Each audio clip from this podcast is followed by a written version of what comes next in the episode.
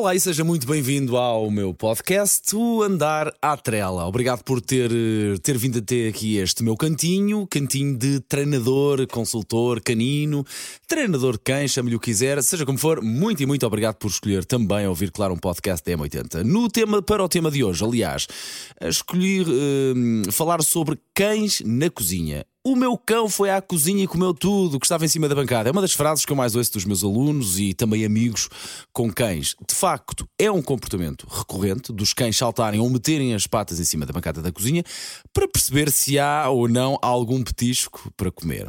Há várias formas de abordar esta questão, hum, de forma a torná-la menos frequente ou até eventualmente conseguir acabar a extinguir este comportamento. Para já, logo à cabeça, fechar a porta da cozinha. Se tiver hipótese de fazer isto, logo à partida acabam-se os problemas. Depois, não ter alimentos ou o mínimo possível em cima da bancada. Eu sei que não é o mais prático, porque a bancada da cozinha existe, claro, também para ter comida. Mas se sabe que tem um cão que salta e que gosta de roubar os alimentos dos humanos, os nossos alimentos, tente evitar. Pelo menos quando não estiver presente e não uh, puder supervisionar, é tentar evitar ter ali, uh, como dizer, a comida à mão de semear. Depois, não ter a alimentação do cão na cozinha, ainda que seja a comida dele, não o habitue que é na cozinha que há alimentos. Eh, que a cozinha não seja o local onde ele sabe que há comida dele ou dos humanos.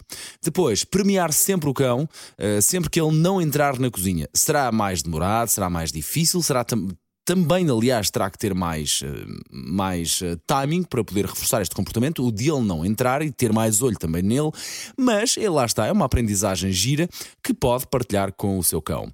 Depois, premiar quando ele está sentado na cozinha em vez de andar aos saltos. Se nada mais resultar daquilo que eu disse para trás, tente esta via sempre que o seu cão se sentar na cozinha, primeiro, ele vai se habituar que se estiver sentado recebe prémios. Uh, claro que tem que ter atenção aos timings em que dá os prémios, mas pense, enquanto ele está sentado, não está a saltar.